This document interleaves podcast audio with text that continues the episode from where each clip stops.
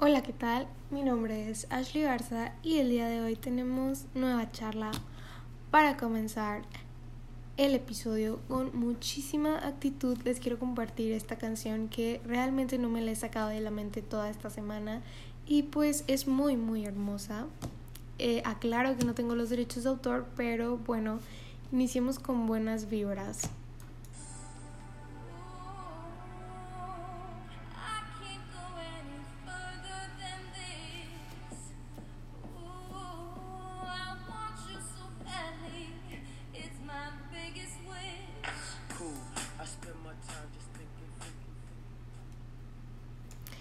Y bueno, muy buena canción, excelente tema, precioso, que transmite súper buenas vibes. Y ok, iniciando este episodio, para empezar les voy a compartir el tema del cual vamos a hablar el día de hoy, que es estudiante en tiempos de COVID es ser estudiante autodidacta. Como sabemos, el COVID hizo que tuviéramos que adaptarnos a un nuevo modelo de aprendizaje que quizá no todas las personas lo habían experimentado antes y al menos personalmente no había tenido la oportunidad de llevar un modelo en línea para estar en clases todo el tiempo. Eh, realmente esto fue una situación muy estresante para muchas personas. Creo que es algo que nos costó, nos costó poder llevarlo a cabo, nos costó adaptarnos, nos costó aceptar que así debían pasar las cosas, pero bueno, ya este estamos en ello. Y bueno, para tener un poquito de contexto, eh, ¿qué es ser una persona autodidacta? Pues la RAE nos comparte que una persona autodidacta es quien se instruye a sí misma. Por lo tanto, un estudiante autodidacta es aquel que es capaz de instruirse a sí mismo con el fin de aprender. Em, y bueno, ser un estudiante autodidacta no quiere decir y no es sinónimo de ser un estudiante perfecto. Eh, no quiere decir que tengamos que ser súper responsables y ser estudiantes cumplidos de 10 a 10, claro que no, eh, pero creo que es importante serlo y más que nada en este tiempo de pandemia. Es por eso que me tomé la tarea de hacer este, unos tips para ustedes y que puedan ser estudiantes autodidactas, este, una guía de supervivencia a las clases online que espero que pueda servirles. Para empezar, este, todo esto es basado en mi experiencia, ¿ok? Bien. Eh, como número uno, para mí un tip principal es identificar las debilidades propias en el modelo online. Esto viene siendo ya sea desde poca habilidad en alguna asignatura hasta el comportamiento propio como tal que tenemos en las clases y en labores académicas. ¿Esto para qué? Es importante saber cuáles son las materias más débiles y cuáles son las cosas personales en comportamiento que tenemos más débiles, ya sea que seamos muy distraídos o que tengamos muy malos hábitos de sueño, que no prestemos atención en clases, etc.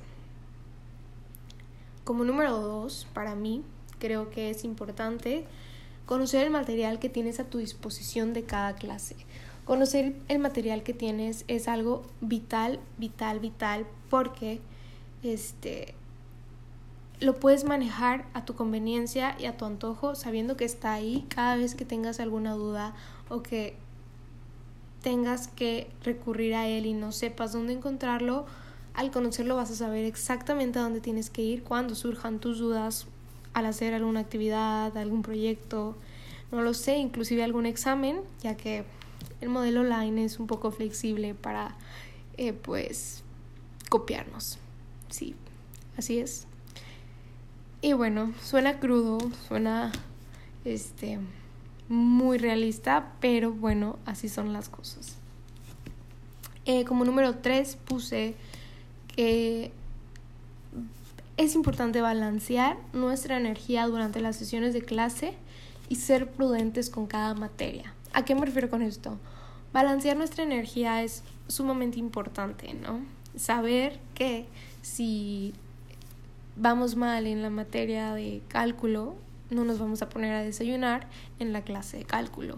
Saber que si la clase de filosofía es muy aburrida, no nos vamos a acostar en nuestra cama y tomar la clase desde ahí. Ser prudentes y administrar nuestra energía, ¿no? Saber que puedo desayunar en las clases más relajadas y que puedo mantenerme atento en las que son especialmente un poco más difíciles. Como número 6 tengo aprovechar cada oportunidad de aprendizaje para mejorar. Esto vienen siendo más que nada tareas, exámenes, proyectos, lo que sea, pero tomarles importancia. ¿Saben? Eh, realizar una tarea y al realizarla darnos, darnos la oportunidad de aprender mientras la hacemos. Si tenemos una duda, investigar. Si no nos queda claro, tratar de comprenderlo de la forma que sea. Cuando nos dan la retroalimentación, prestar atención a qué nos están corrigiendo. Cuando tenemos un examen, prestar atención a cuáles son nuestros lados más débiles, qué tema no comprendimos y tomarlo siempre para mejorar. Como número 7, para mí es importante identificar la forma de mejor aprendizaje o la inteligencia más fuerte que tenemos cada uno.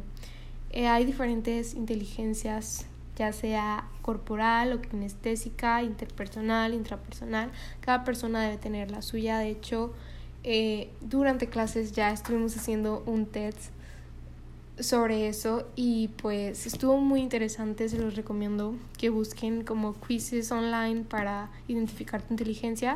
Es súper recomendable y súper bueno saber de qué forma aprendemos más efectivamente para crear estrategias propias y aplicarlas en cosas que vamos a aprender por necesidad. Como número 8, yo puse estudiar y revisar el material antes de la clase.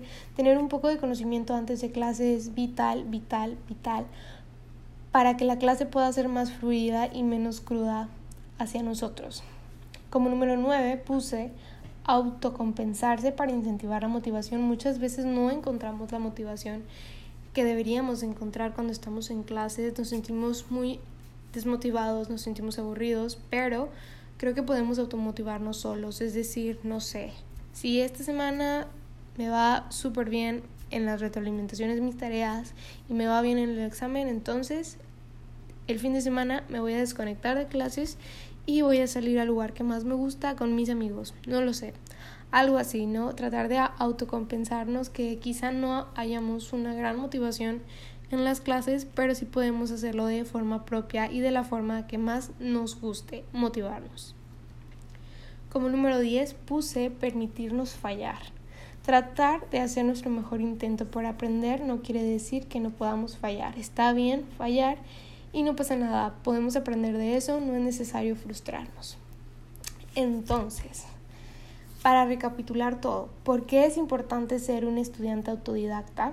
Creo que dada la situación del modelo online, por las condiciones de salud, es importante adaptarnos, es importante aceptar que esta es nuestra situación y que no podemos cambiarla de un día a otro. Entonces, hay que adaptarnos para sobrevivir y no morir, ¿no? No morir, no, no morir mientras lo hacemos, tomarle la importancia, adaptarnos y, y quizás sí brindarle tiempo a estos pequeñas acciones que finalmente hacen un gran cambio, ¿no? Se siente mucho la diferencia.